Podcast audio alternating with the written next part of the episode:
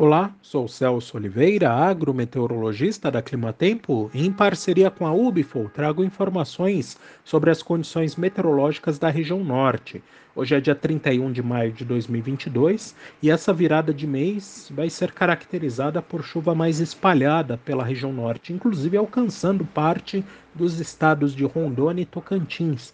No bico do papagaio, o acumulado dos próximos sete dias passa dos 20 milímetros, mas na maior parte das áreas produtoras dos dois estados, tendência de acumulados bem mais baixos e que não mudam a situação, o ambiente agrícola. Além disso, no sul de Rondônia e no sul do Tocantins, o tempo permanecerá seco, ensolarado e com grande amplitude térmica, o que aumenta a chance de formação e propagação de queimadas ao longo desses próximos sete dias.